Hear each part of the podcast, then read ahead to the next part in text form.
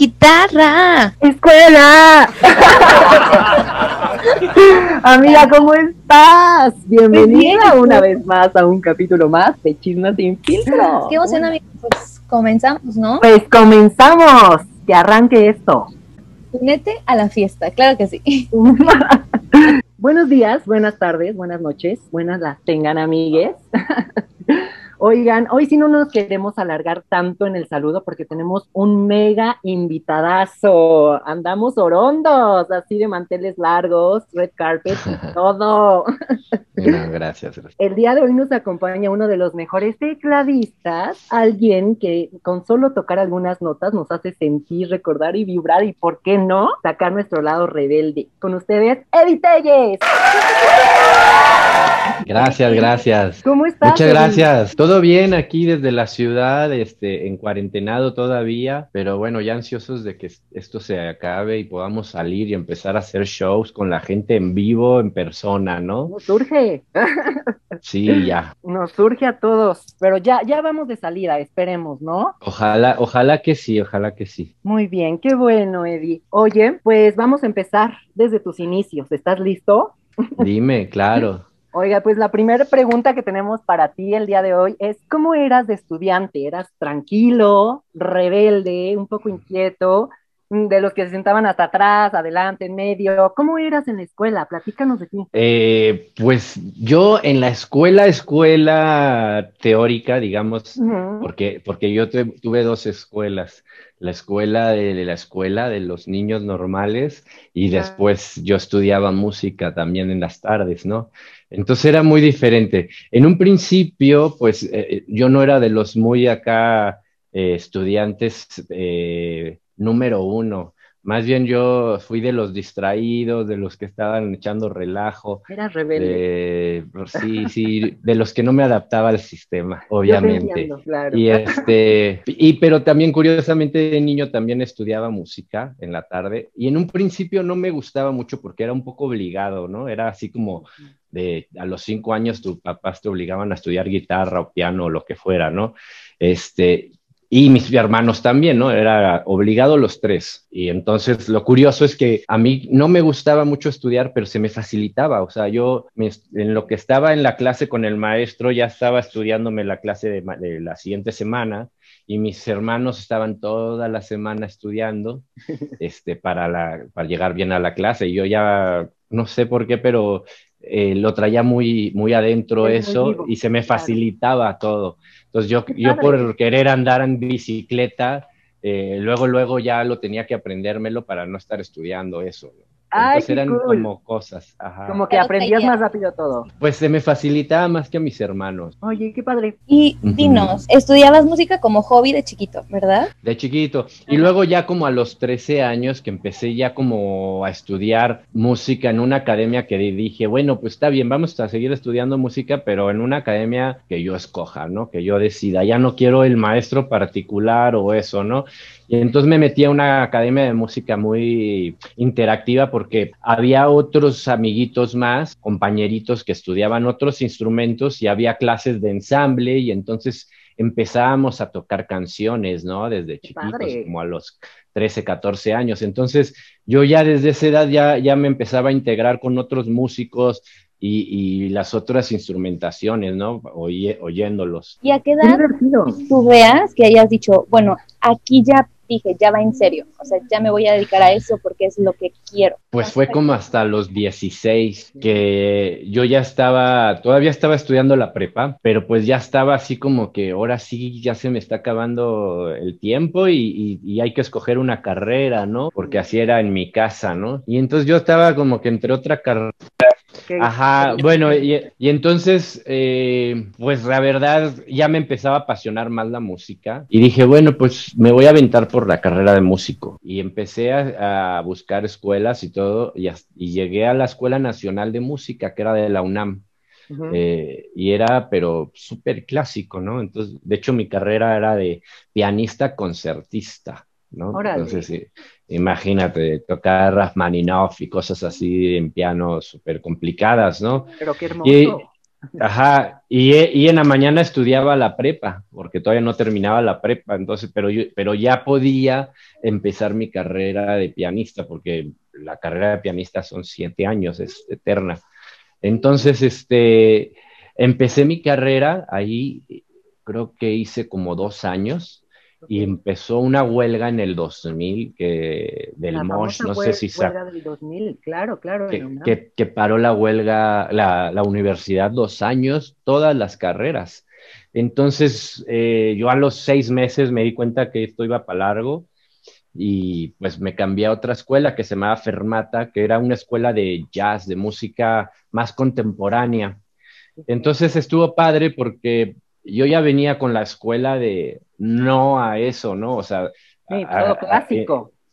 y nada más eso se podía hacer en esa escuela. O sea, si tú oías otra música, estaba mal visto y, cosas así muy raras, ¿no?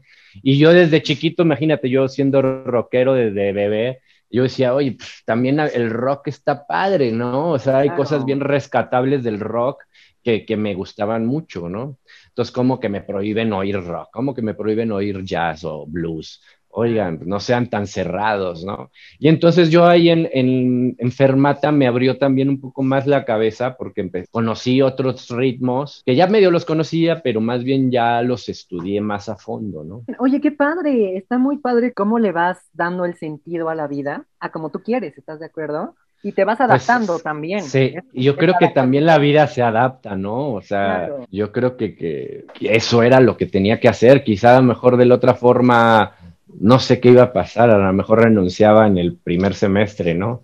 Tal vez. Aparte, y bueno, pues ya hablando como tu profesión ya de músico, sabemos que la vida de los artistas siempre es un poco más difícil porque hay que siempre estar tocando puertas, buscar el momento justo para alcanzar alguno de tus sueños o tu sueño. Y cuéntanos un poquito cómo ha sido tu camino siendo músico, en quién te, te inspiras o quién es tu motivación principal. Eh, pues mira, justamente mi carrera profesional como músico también fue muy, muy temprana, o sea, porque como a los 17 años yo ya andaba tocando en restaurantes, en bares, en este, en cualquier lado, ¿no?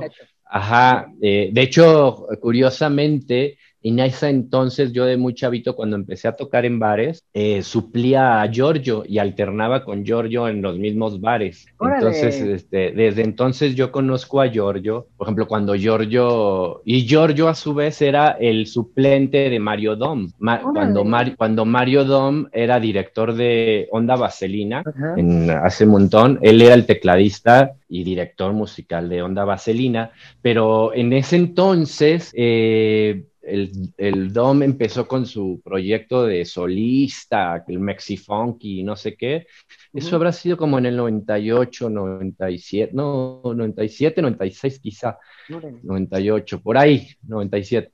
Este, y Giorgio se iba de suplente con Onda Vaselina a tocar, eh, a cubrir a, yo, a Mario. A Dom, a Mario y yo a Giorgio. Así era la cadenita bien Se iban en triada ahí. Ajá, muy padre.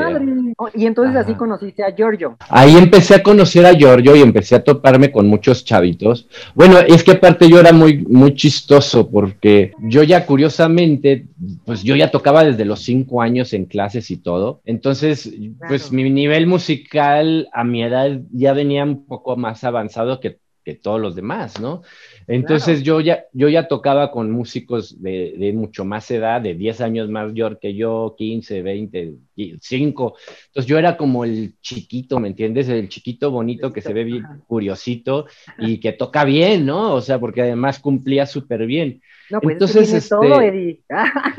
pues ahí me empezaron a llamar mucha gente, eh, empecé a tocar en muchos bares, llegué a tocar en tres, cuatro bares por día, imagínate, en esa entonces, y con la pila que tenía en esa entonces, y ir con tu teclado y tu amplificador de un bar al otro, ya sabes, ¿no? en mi bochito. Claro, en tu bochito. ¿De qué color era tu bochito? Era un bochito gris. ¡Ay, qué bonito! Le, cabía todo. Todo. Y bueno, y ya ahí te digo, de todos lados me iba. Y, y como empecé a conectarme con muchos músicos, justo también me, me, abrí las puertas en, en la televisión y empecé a trabajar para las disqueras de alguna forma como para Universal, Emmy, Warner, este, Sony, todas esas este, disqueras que existían en México estaban como dirigidas solamente por tres personas que manejaban eh, estas tres disqueras. Había uno que, estaba en dos o tres disqueras también. Y entonces hacían todos los, los, artistas de toda la disquera en toda la promoción de televisión, ¿no? Entonces veían los mismos músicos con, con uno, con el otro, con el otro y así, o sea, nada más les cambiaban el artista, ¿no? Pero yo curiosamente conozco a los tres directores y los tres me empiezan a llamar incluso. Entonces yo iba con uno, con otro, con otro. Ajá, entonces yo empecé a trabajar mucho también ahí en televisión y me conecté con mucha gente. Ahí fue donde conozco a Guido y a Bicho que ya estaban trabajando en década. Y yo llegué a trabajar ahí. En lugar de tus sueños, década. Década.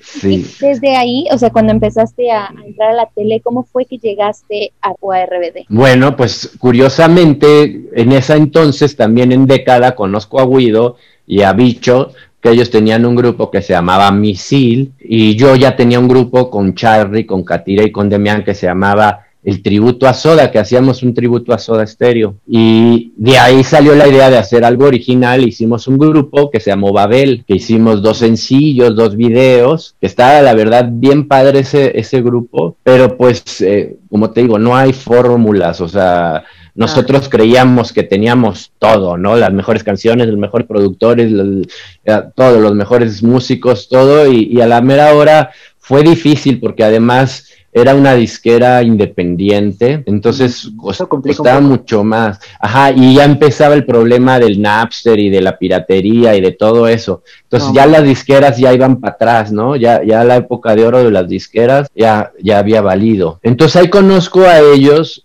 y, pero muchos años después, eh, bueno, curiosamente por uno de los directores de las disqueras estas, me hablan para para la presentación de la novela de Rebelde en, en el Worka. Entonces era como la era un antrísimo de hace años. Ajá. Yo iba a recoger a mi hermana.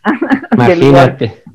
Bueno, ahí, ahí llegaba que el Poncho en su moto y, no me acuerdo quién, si, si Maite en un pecero, no me acuerdo, era cada, ya sabes, y, una limusina ahí. No personaje. Ajá, cada, cada personaje llegaba así tirando estilo a, a la presentación hicieron la presentación a medios y, hubo un, como un musicalito que cantaron, yo creo que uno o dos temas o tres, y ahí dice que los tocamos. No había nadie de la banda, imagínate, en ese entonces más que yo todavía. Eran, eran, eran los de la disquera que siempre tocaban en todos los programas. Que los iban rolando. Ajá, y de repente yo curiosamente no iba a estar en el proyecto de, RBD. ¿Cómo crees? Eh, porque le dan la dirección a Guido que Guido trabajaba para los Ávila, que eran los productores de la mitad de los discos. Entonces, este, le, eh, los Ávila asignan a Guido como director musical. Y Guido ya tenía armada su banda, pero eh, creo que era un amigo suyo, el tecladista, y a la mera hora no podía ese tecladista, porque quién sabe qué tenía que hacer o algo. El chiste es que me habla Guido tres días antes de los ensayos generales. Me dice, oye, mira, está este proyecto, son 100 fechas. Y yo dije, uy, sí, todo el mundo dice eso, ya sabes, ¿no? Eh, no, y había hecho cosas yo con clase y con clap y con, y con década y con cosas y decía, ah, todo es lo mismo. Y pero bueno, vamos, yo le entro. Yo, nunca, yo nunca le digo no a nada, ¿no? Muy bien, muy bien. Y le dije, vamos. Y, fue una eh, pesadilla para mí porque que fueron tres días sin dormir, trabajando a full, encima me dio una gripa que me, estaba matando, este, sin el teclado, sacando todo lo por oreja, entonces escribiendo cada figurita que yo oía y cada cosa. ¿Así sacaste las canciones de RBD? Sí, porque no había tiempo, tenía tres días para hacer, sacar todo un show. entonces era así de, a ver, vámonos por la primera, empezar a escribir, la segunda, empezar a escribir, tercera y así. Y llegué al primer ensayo con Guido y decir, oigan, discúlpenme, pero apenas me dio tiempo de escribirlas y, hoy, hoy, vengo a ver qué escribí. ¡No, qué padre! Oye, y, hablando de esto, de tus complicaciones y de tus retos, ¿cuál fue el reto más grande al ser música en una de las bandas más exitosas de mí? ¿Cuál fue el reto para pues, ti? Yo creo que ese fue el primero de los retos porque eh, me quedaron dos días más para aprenderme las canciones, porque después de esos tres ensayos ya venían los ensayos con ellos, que eran ya en Televisa, con hasta ya cámaras y había todo, o sea, ya no podías eh, tener ni un acordeón para, para leer así en qué tono viene esta canción y nada, ya era así todo de memoria. y, fue difícil, ¿no? Porque eh, para mí todo estaba todavía muy fresquito, pero ya, eh, esos tres ensayos más me, me machinaron súper bien y llegué al primer show súper bien. Y, y, además teníamos diarios shows, o sea, imagínate casi. Diario. 14 a 18 shows por mes teníamos. Y cuando comenzaste con ellos, ¿tú pensaste que iba a durar tanto tiempo o que iba a expandirse de tal magnitud? Mm, pues bueno, como te conté que me dijeron 100 fechas y yo dije, ah, bueno, quién sabe, pues a ver, vamos a ver. Y se empezaron, bueno, desde la primera fecha que yo hice con ellos, dije, eran ya lugares ya grandes, ¿no? Eran estadios de béisbol o, arenas o cosas. Yo dije, wow, esto viene grande, grande, grande, ¿no? Ajá. Y, ya para el, casi al final de la gira, eh, nos fuimos enterando de que ya se estaba haciendo un delay en un, montón de países y entonces que se iba a, alargar la, gira y otra vez y otra vez. Y sí se cumplieron las 100 fechas que dijeron en ese año y muchas más. sí, se hicieron casi 500 fechas de, RBD en cuatro años. la chinita, wow, muchísimas fechas. Y de todas esas fechas, yo tengo dos preguntas antes de la primera de todas esas fechas, ¿cuál fue tu favorita? O sea, de esos cuatro años que tú digas, en ese concierto, es que hubo muchísimos, muchísimos buenos recuerdos en muchísimos lados, pero bueno, yo creo que el más espectacular que recuerdo que se queda fue yo creo que el concierto que se hizo en el Maracaná, a un montón de cámaras con una producción gigantesca y, y, y en ese entonces veníamos con un ritmazo de shows y no, veníamos súper bien, veníamos con mucho, eh, con la banda grande, o sea, con toda la producción que más se podía. Yo creo que ese fue el mejor concierto. Increíble. Oye, ¿y alguna vez te imaginaste que tu solo detrás de mí fuera a ser tan recoreado? No, la verdad. Gracias, Eddie. Gracias. pues e, esas ideas salieron un poquito cuando eh, ese, por ejemplo, pues, volviendo a otra pregunta que de, uno de los retos que me decías, esta fue, esta anécdota es otro de los retos porque cuando nos dieron la misión de hacer, por ejemplo, el DVD de Live in Hollywood Hollywood. Porque cuando llegamos al estudio a ver los arreglos que iban a hacer un productor que estaban contratando, a hacer los arreglos acústicos, pues llegamos y supuestamente íbamos a oír ya todo el show y apenas no habían terminado ni una canción de los arreglos. Y, era Rebelde, y haz de cuenta que tocaron la canción de Rebelde en una fogata con una guitarra. Y nos, quedamos así como que, no manches, o sea, eso es su, su arreglo un plug, pues estamos en problemas, ¿no? Claro. Eh, entonces, este, nos encerramos, este, una semana en mi, en mi estudio, en mi casa, que estaba ahí en las montañas, este, una semana sin dormir. Bueno, dormíamos de a las 6, 7 de la mañana que ya no podíamos más. Decíamos, bueno, dormamos aquí mismo, este, en sleeping bags, en colchones, en lo que sea, dos, tres horas y seguimos, porque si no, no, para, no, no alcanzamos a, hacer un, un, todo un show acústico, un blog. Y llegamos a Los Ángeles súper cansados de no dormir en una semana, los ensayos muy así apenas, ajá, como zombies. Guido había mandado los arreglos de cuerdas por un lado, los, eh, y Linda estaba haciendo los arreglos de voces. Entonces no sabíamos realmente ni qué iba a pasar. Y ese mismo día cuando llegamos a Los Ángeles, bueno, Pedro en una entrevista dijo, le, estaba dudando que se fuera a realizar este show porque estaba muy, muy fresco todo. Los chavos no, no conocían los temas en esos arreglos. Hasta ese mismo día, en el ensayo, en el soundcheck. En general, ajá. Eh, eh, ajá, estaban, ¿y esta canción cuál es? Ay, ¿dónde entro? ¿Y cómo entro? ¿Y por qué? ¿Y ahora por qué suena así? ¿No? Porque le dimos la vuelta. O sea, no, nos dieron libertad de hacer los arreglos que quisiéramos hacer, que pudiéramos hacer, porque tampoco Guido que tenía tanto tiempo para decir, no, pues no me gusta, vamos a hacer otro arreglo. Claro, porque si se pone el exigente a decir, pues yo quiero hacer todo, no le daba tiempo. Teníamos que hacer los arreglos en conjunto todos, vamos. Y, y, si te gustó algo, qué padre, si no te gustó, pues dímelo rápido, lo cambiamos y seguimos, porque no nos podemos parar. Y así fue ese, ese, show. Ajá, sí estuvo muy, muy complicado, pero se logró ese, ese concierto, ¿verdad? Y quedó muy padre.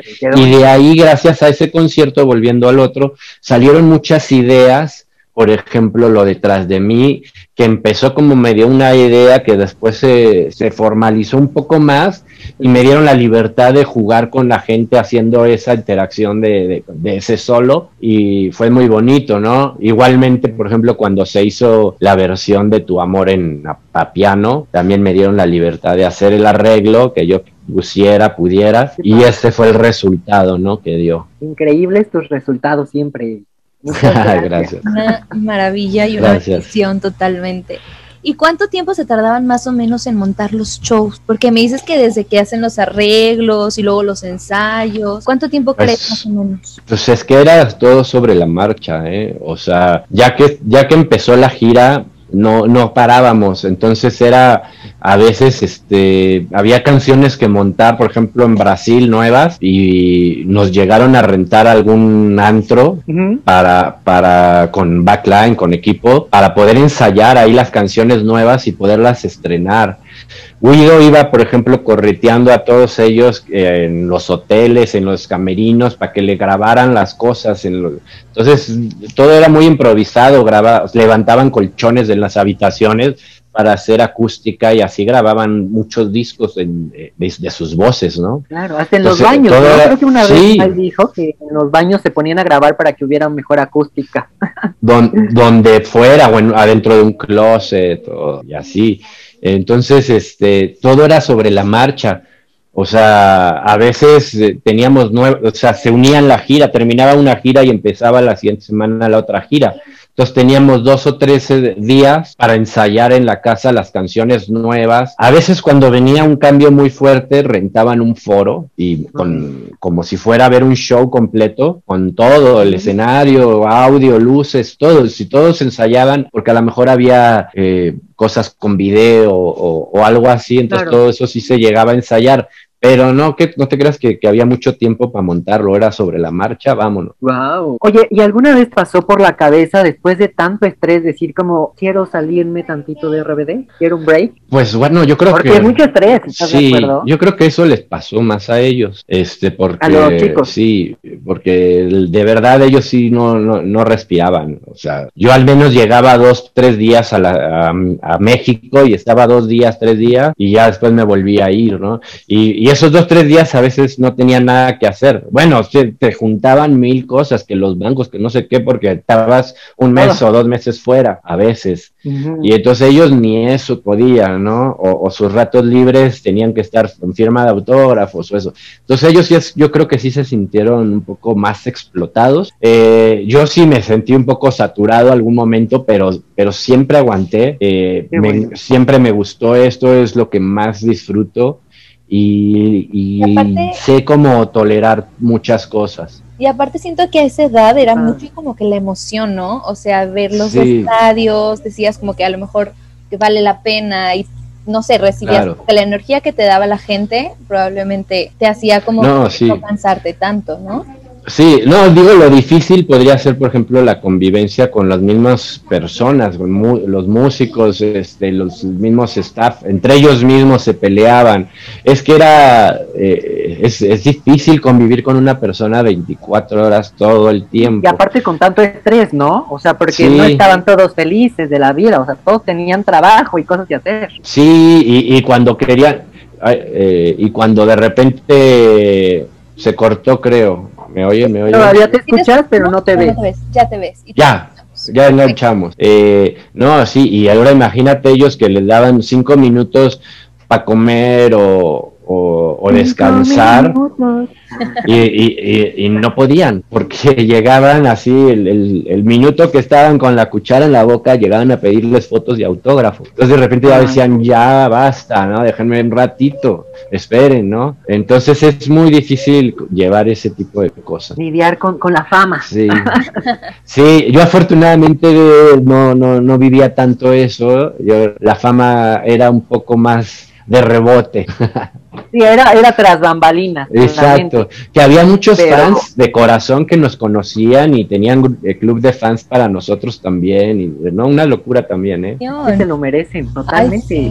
o sea, no es nada sin ustedes, sin la música. O sea, siento que una cosa que los hizo muy importantes fue la música que tenían, porque eran pop, pero al mismo tiempo, pues, por ejemplo, las guitarras que metían o los solos de piano que les cambiaban mucho, mucho, ¿cómo se llama? El, el ritmo que traían, porque no eran pop pop normal. ¿no? Mucha gente... Pues es que le metíamos un poco más de rock, ¿no? Le, yo creo que eh, todos los que estuvimos en la banda éramos muy rockeros y le dábamos un toque bastante rocker al, al, al, pop y, creo que iban bastante bien de la mano porque los chavitos se prendían, no sabes de qué forma. Mucha gente nos decían, es que nos gustan más los discos del en vivo que, el, que, que los de estudio, ¿no? Y, claro, pues es que están más fresones los del, los del estudio y nosotros en el en vivo arriesgamos más, ¿no? Lo hacemos un poco más rockero. Oye, es que ustedes lo daban todo. Le metían toda la energía. Exacto. Mucha energía, exacto. Te emocionaba mucho. Y hablando de, de, los conciertos, ¿qué canciones que tú digas, esa canción me gustaba mucho tocar y esta canción no me gustaba tanto?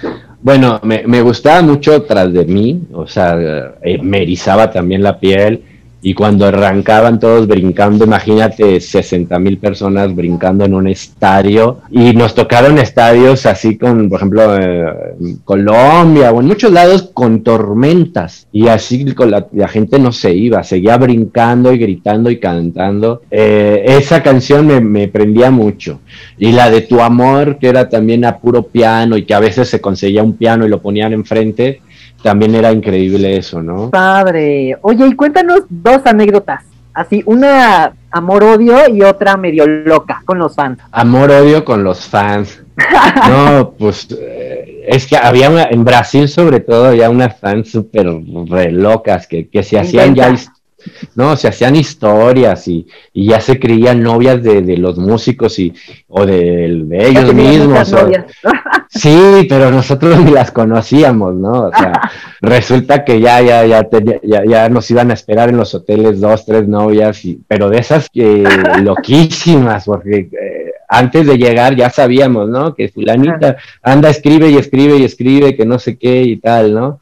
Y cosas así, y, o, que las mamás de las fans se cerraban a la camioneta para que la camioneta se parara, o se tiraban al piso para que la camioneta no las atropellara. ¿Tanto así, de verdad? Sí, sí, no, se ponían locos. Ah. Bueno, en, en, para el Maracaná eh, dicen que estuvieron acampando dos meses antes en la cola para poder entrar, imagínate. No, hombre, no se bañaron, guácala. No, sí, no, sin bañarse. No, y, ahora imagínate, pobrecitas chavitas, porque muchas eran menores, y ahí estaban dos semanas, día y noche en Río de Janeiro, pues a muchas las robaban, les pasaba de todo. Claro. Horribles, les robaban los boletos que habían comprado todo el año, no sé, ¿me claro, seis meses antes y todo. Sí, sí, sí, sí, sí. Ay, qué complicado. Pero bueno, es un viajes. Entonces sí te creo que se pasen dos meses ahí haciendo fila, porque en Monterrey cuando venían a los conciertos que eran de, de radio, había gente que se ponía un mes. Imagínate. Para el Maracaná fácil, te creo que dos meses sí estuvieron ahí. Sí, estaban Pero ¿por qué hacían eso? O sea, porque ¿por qué hacían eso? Para, porque les tocaba, compraban en general, entonces querían estar más cerca de la banda. Porque aquí en México yo me acuerdo que compré, o sea, en el Palacio de los Deportes y me tocó la fila E y pues no me fui a formar meses antes. Pero era por no, no, aquí sí metían general y, eh, eh, eso también era de repente un poco angustiante porque llenaban eh, los, los, estadios o los ambódromos o los lugares a full, o sea, tú no veías que cupiera un alma y veías los cuerpitos de las chavitas desmayadas, imagínate de que llevaban ahí todo el día sin tomar agua, apretadas y todo, se sofocaban y, y las cargaban ya desmayadas y, pero te hablo de a 90, 100 niñas por show, imagínate. Y entonces con la mala experiencia de que ellos ya habían tenido en una firma de autógrafos alguna cosa fea con unos fans, entonces ya siempre traíamos esa angustia horrible, ¿no? Entonces a veces teníamos que parar los shows dos o tres veces, como Brasilia. Brasilia, ese DVD se paró tres, cuatro veces, no sé cuántas veces, porque la gente empujaba, empujaba y y estaba sofocando a los de adelante con la valla. Mm. Sí, era muy, ah, así como lo de la serie de Selena, de cuenta, pero, pero masivo. Pero masivo, claramente, wow. ¿Qué momento? ¿Nunca les dio miedo? O sea, que se fuera como que a caer. A mí me daba miedo, a mí me daba miedo, o sea, era angustiante porque yo ya no, sabía si, si, estaban vivas o muertas las niñas, o sea, parecían cuerpos, ¿me entiendes? Desmayados, no sabes si están vivos o no. Entonces era muy angustiante y tú tenías que seguir tocando y, y seguir, ¿no? Era, nos pasaron cosas bien locas, ¿no? Que, que a veces tenías que tú seguir tocando, ¿no? Claro, el show debe de continuar. Como show must go on. Eso. Bueno, esas anécdotas sí están muy amor-odio. ¿Y tienes alguna anécdota con los integrantes de RBD? Algo más feliz, que tú digas, no, este día no la pasamos rebomba bomba con todos.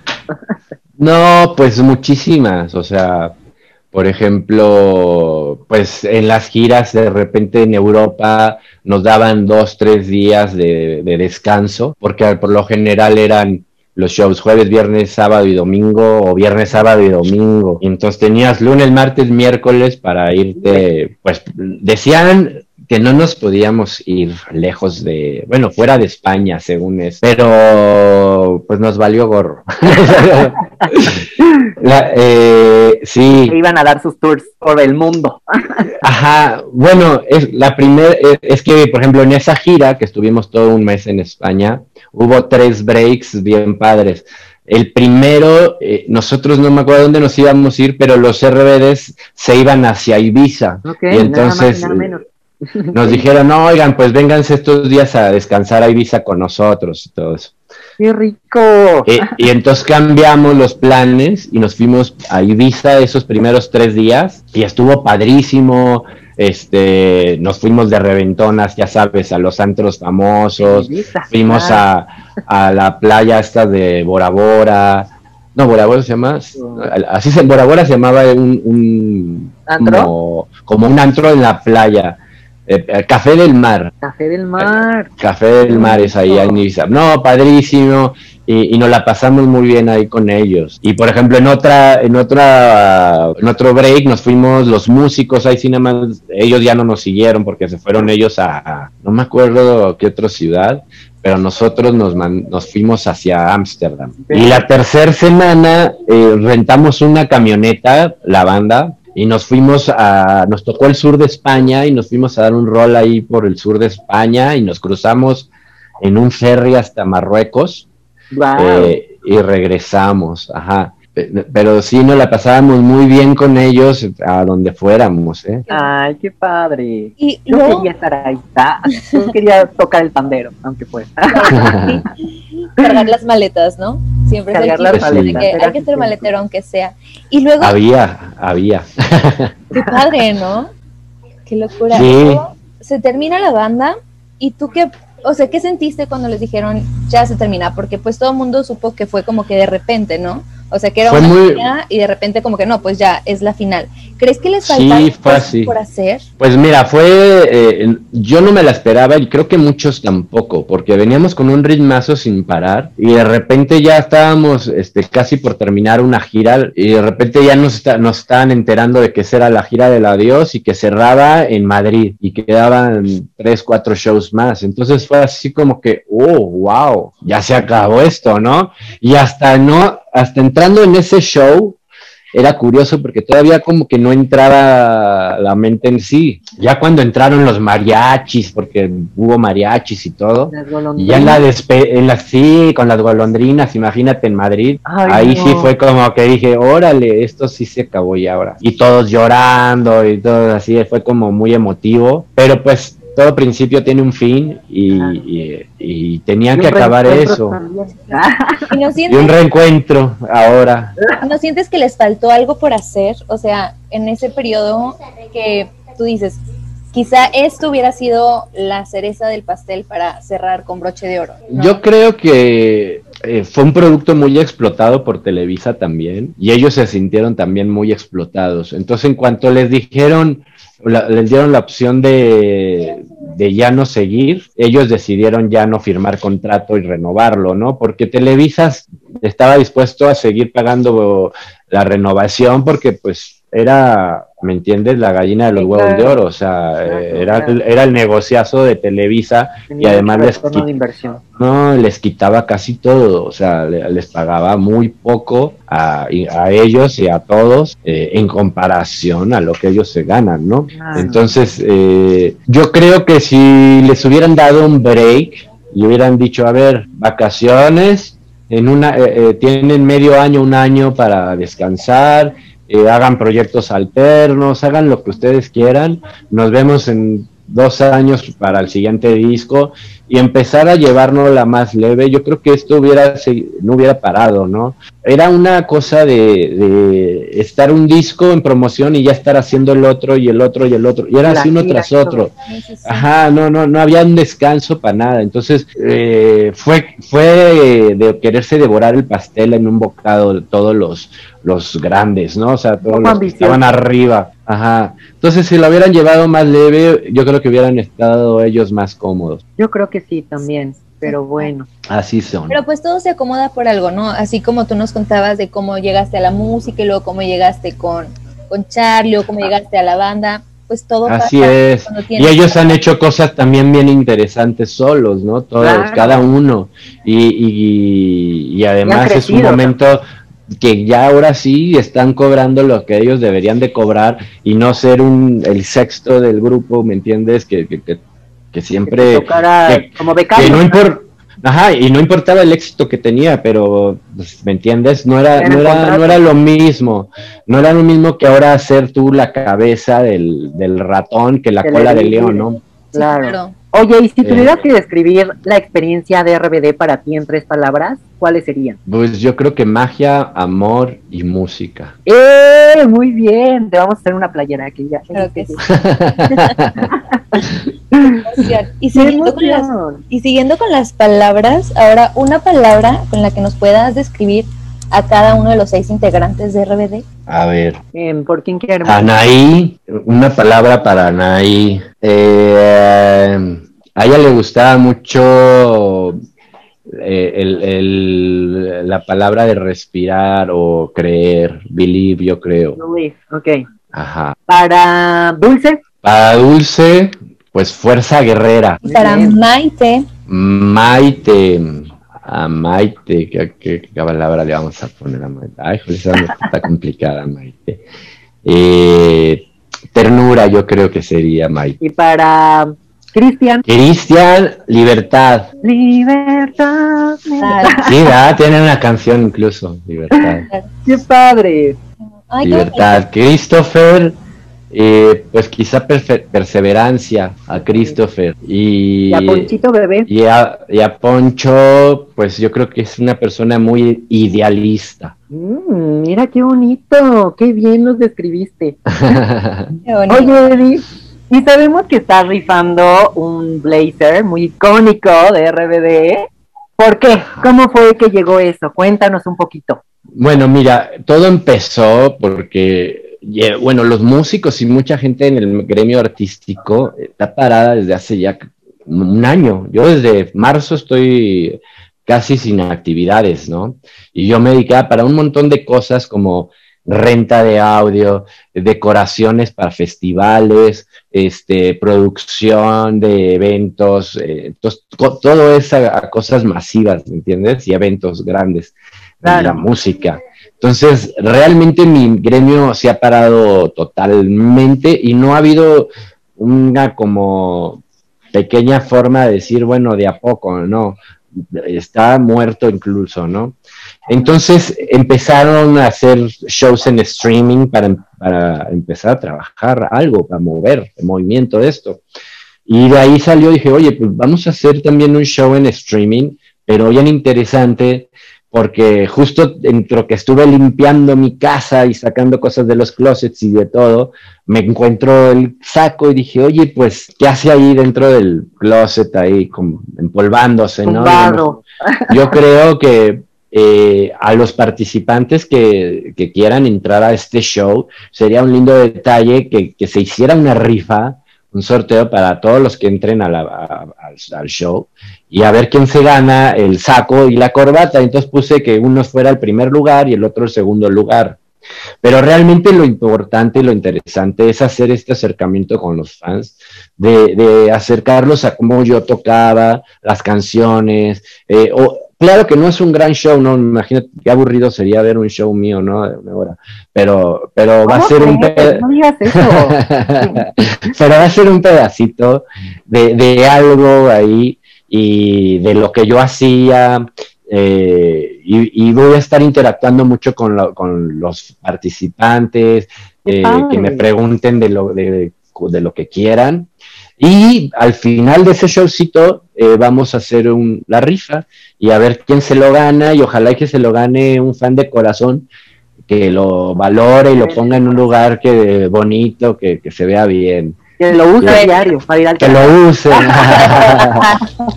no, y, y, sí ha habido bastantes este, interesados que quieren, eh, eso ha sido lo padre, que están apoyando a esto. Y lo, lo, lo, y lo padre es que pues eh, estamos generando, o sea, muchos que no están ni siquiera participando tampoco, pues por lo menos se han ido enterando de que existimos todavía, se, se han, ah, han seguido nuestras redes.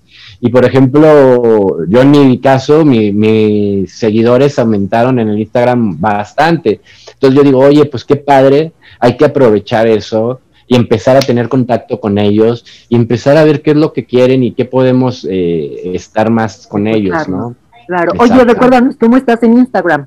Ah, el Instagram es eh, Eduardo Telles Sierra, así como suena. Eduardo Telles con doble L y Z y Sierra con S.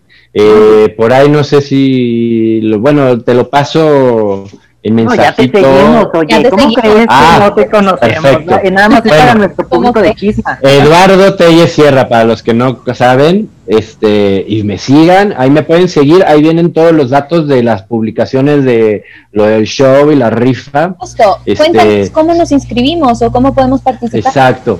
Mira, eh, hay varias formas. Aquí desde México puedes pagar pues por PayPal o por o directo a mi cuenta, ¿no? Eh, si estás fuera, en Brasil hay una cuenta en Banco de Brasil y también por PayPal desde cualquier parte del mundo. Está abierta a cualquier parte del mundo.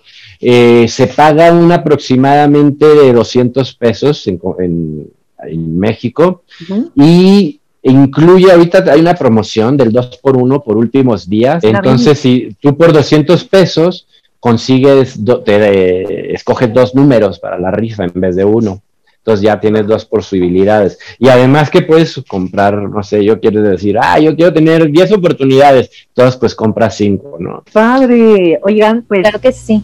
Chismosos ya saben lo que trae Eddie entre sus manos. Y qué padre, que nos va a rifar un Ay, pero, pero una parte de mí no quiere decirle a nadie para ganármelo yo, tener más posibilidad. No, pero que, que se ve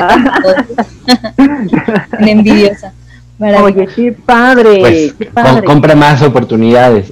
Pero que sí están al dos por uno, como que no. Exacto.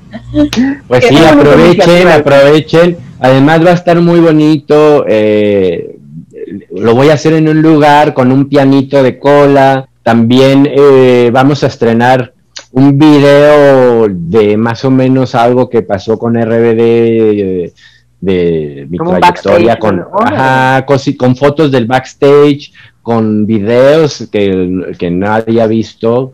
Entonces, este, Ahí vamos a hacer un, un, pedacito de video. Entonces hay varias sorpresitas. ¡Ay, qué emoción! Ya quiero que sea. Pues ya falta bien poquito, ya es este domingo 14 de febrero. Día del amor y la amistad. Podíamos seguir esperanzados de que habría algo después en un futuro con RBD o ya dejar morir nuestras esperanzas. De, de que todos juntos. No, de que existe algo, de que sigan haciendo algo como la gira del 2022. Sí, yo, creo que sí va a haber esa gira del 2022. No sé qué tan larga va a ser. Supuestamente ya han estado filtrando que, que va a haber cinco fechas o no sé cuántas y así. Todavía pues no se puede saber, pero tampoco creo que, que se avienten cuatro años igual que se aventaron antes. Pero a ver qué sale, ojalá y me inviten, ojalá y, eh, los mismos fans hagan un movimiento fuerte y nos hagan regresar. Y, eso estaría padre. Y si no, igualmente disfrútenlos de otra forma, con otra banda y, totalmente van a ser ellos. Bueno, Poncho, yo dudo que vuelva regresar Poncho, eh, porque él como que, él no, no, no disfrutaba al 100% eso, o sea, sí lo disfrutaba y lo hacía muy bien, pero, como... Pero como que él prefería otras cosas, él le gustaba más actuar que cantar, él no, él no quería hacer una carrera de cantante, ¿me entiendes? Él era más actor, él entró a Rebelde por actor, no por cantante. Y todos los demás, curiosamente, sí traían más ese chip desde chaquitos, de que cantaban, actuaban. Oye, y pues platícanos ya para finalizar, ¿qué viene para Eddie este 2021? ¿Cuáles son tus bueno, que quieres? Pues ojalá y que, número uno, que, que se vacunen todos y que ya podamos salir y que haya eventos otra vez. Eh, y vienen varios proyectos. Eh, he estado haciendo demos, eh, si recuerdan, algunos saben, yo llevo como siete años haciendo temporadas con Jarro Café en diferentes ciudades. La última temporada me tocó en Los Cabos, estuve en República Dominicana como cuatro temporadas. Este, entonces, eh, ahorita todo eso también está parado. Entonces voy a hacer un demo, bueno, ya lo estoy haciendo para con nuevos integrantes, una nueva banda más fresca, diferente. Y estoy invitando a una cantante colombiana de rock medio conocido allá, y vamos a hacer un featuring que ya pronto vamos a sacar un video, se los voy a, mostrar en cuanto lo tenga. Eh, eso es lo que tenemos ahorita como pues eh, más próximo. Con Ángeles del Infierno, toco, desde el 2010 toco en una banda Ángeles del Infierno, que es esta, es, es, una banda legendaria de España de los ochentas, imagínate. Es como la primera banda que empezó a grabar heavy metal en español. Y entonces son muy conocidos y muy famosos en, casi todo el mundo. Y entonces también ahorita estamos parados de gira con ellos. Dulce también paró de gira por su bebé. Entonces con Dulce yo creo que vamos a girar hasta el 22 y ya se siente más segura de dejar a su bebé un poco. Eh, y con Ángeles, pues en cuanto se reactiven actividades en todo el mundo, seguramente vamos a empezar otra vez shows porque ya llevamos casi dos años con Ángeles que no ha habido shows. este, eso es lo que viene próximo, ¿no? Perfecto, pues está increíble, Eddie. Está muy padre, muy emocionante todo, ¿no? Hay que ponerle la mejor cara al 2021 porque Así es. 2020 nos trató muy raro. horrible. No, y, y, este 21 pues también nos pinta difícil, ¿no? Porque eh, venimos lentones, o sea, el proceso de vacunación no va a ser tan rápido como todo el mundo cree que, en un mes ya vamos a estar todos vacunados y que ya podemos salir.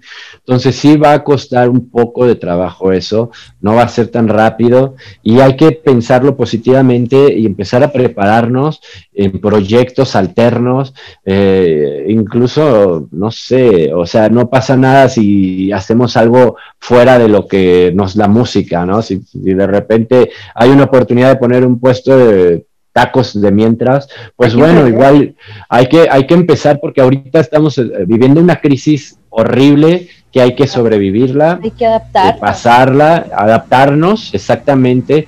Por eso yo estoy haciendo este nuevo show de eh, interactivo, de bueno, eh, en streaming y cosas así, porque pues eh, no creo que vaya a haber un próximo show con gente cercana en los próximos meses. No, pues no. Pero hay que darle bueno. que se pueda. Nada más Así es. hay que prepararnos y para el futuro.